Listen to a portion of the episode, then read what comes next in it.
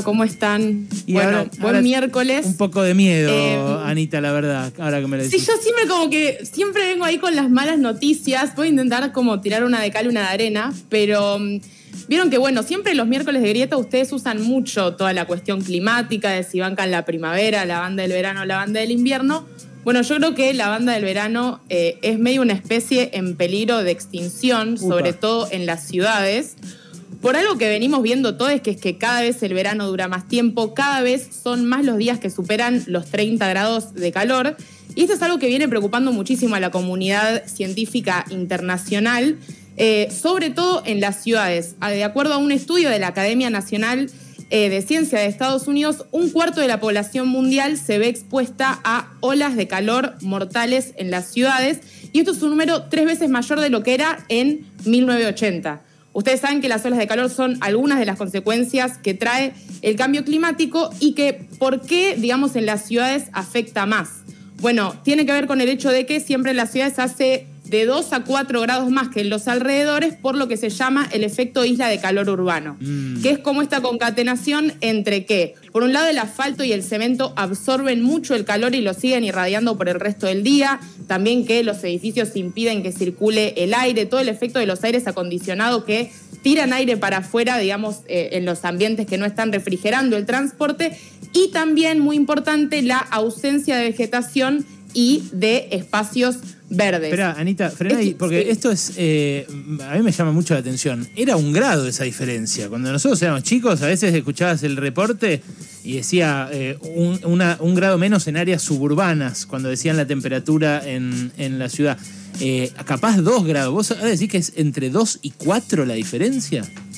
Bueno, por ejemplo, en la ciudad de Nueva York se calcula que hace 4 grados más en la ciudad que en las afueras. Wow. Justamente tiene que ver con esto de temperaturas cada vez más extremas que se ven empeoradas por las condiciones que hay en las ciudades. Y esto tiende a ser cada vez peor, además porque muchísima gente, ¿se acuerdan que en la columna anterior hablábamos de que las personas que no podían continuar con sus actividades económicas que dependían del clima en las zonas, en las zonas rurales, se mudaban a las zonas urbanas? Bueno, esto hace que este foco de preocupación en relación a las olas de calor empeore y que genere además de, eh, bueno, mucha afectación en niños y adultos mayores, también una dificultad para las personas que trabajan al aire libre, también muchos efectos en los índices de morbilidad y mortalidad. Claro. De hecho, vimos este año en Canadá que hubo como 500 muertes por una ola de calor.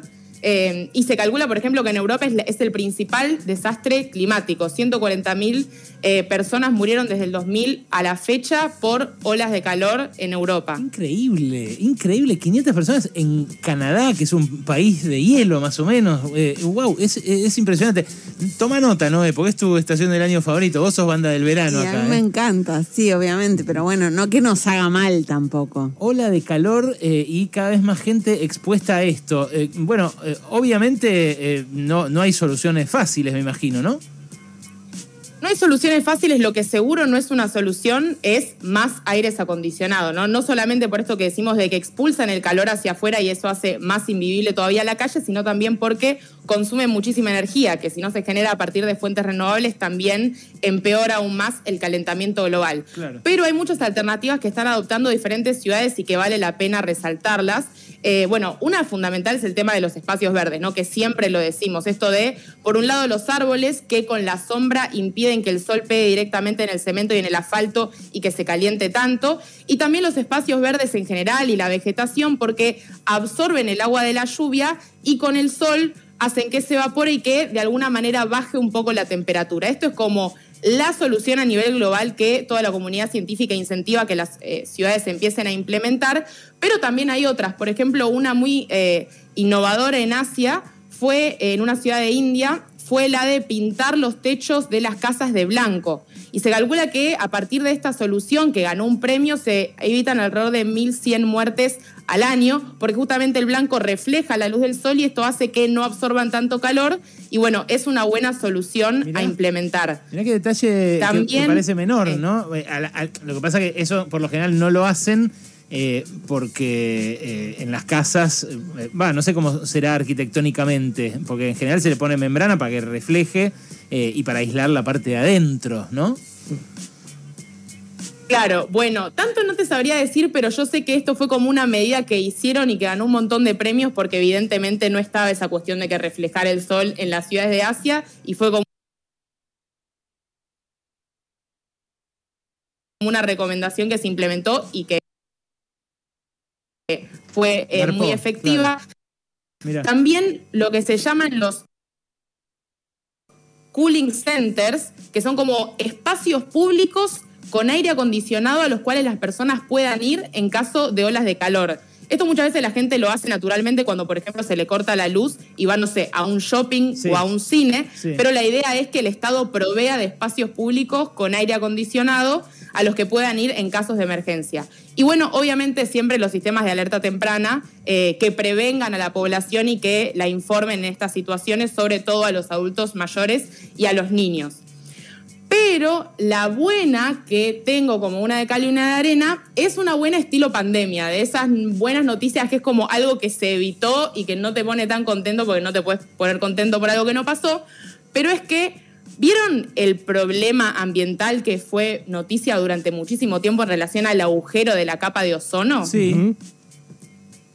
Bueno, justamente un estudio hace poco confirmó que el hecho de poder haberle dado respuesta a este problema garantiza que no estemos en una situación absolutamente desbordante en relación al cambio climático. Como en el tema de la capa de ozono. Bueno, existe una capa en la parte superior de la atmósfera eh, que impide que los rayos ultravioleta ingresen a la Tierra. Y esto fue muy famoso porque, bueno, estos rayos generan el cáncer de piel eh, y se vio que había ciertos productos químicos que tenían gases que en aerosoles y en refrigeradores generaban la destrucción de la capa de ozono. Bueno, en 1987 los países se pusieron de acuerdo en el protocolo de Montreal y efectivamente prohibieron estos químicos, a partir de lo cual un poco que se mejoró muchísimo la situación. Y el descubrimiento de ahora es que si no hubiera sido por esa intervención de la comunidad internacional y de los países que se pusieron de acuerdo, el calentamiento global ahora sería de 3 grados. O sea, para que se den una idea, esto es lo que está proyectando la comunidad científica como el peor escenario posible de acá a 2100 Claro. si no se generan acciones. Sí. Es lo que vos nos habías dicho, que se esperan 3 grados de acá hasta fin de siglo, pero entonces ah, estaríamos ahora en esa situación si no se hubiera dado toda la campaña de aerosoles y todo lo que hubo para no seguir perforando el agujero de ozono. Estaríamos ahora en esa situación. Así que bueno, es una buena noticia como retroactiva, como pongámonos contentos por lo que no pasó, Claro. pero son bueno las buenas noticias de la pandemia. No, que yo Eh, y por último, para yo- reflexionar. No, yo después Sí. de la pandemia me, eh, estoy esperando, ¿viste? Porque es así, también soy judío, soy economista.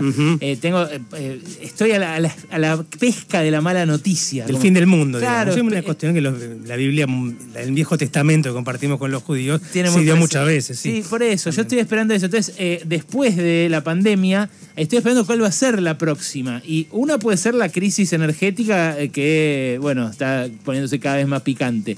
Otra puede ser esta ola de calor que decís vos, eh, pero borro la del agujero de ozono, porque eso evidentemente lo, lo Y soluciona. agreguemos la de un animal, un monstruo marino que salga del mar y nos coma a todos. Eso está muy... pen- ah, Se está hablando mucho de eso. No Ah, si, mirá, no sé si... Sí, por lo menos en el cine, que es para mí es la fuente más importante de información. Entiendo. Bueno, Ana, eh, es, es bueno que nos dejes con esto. Eh, la verdad que es, es, es un gesto que agradecemos, que nos tires una soguita de vez en cuando.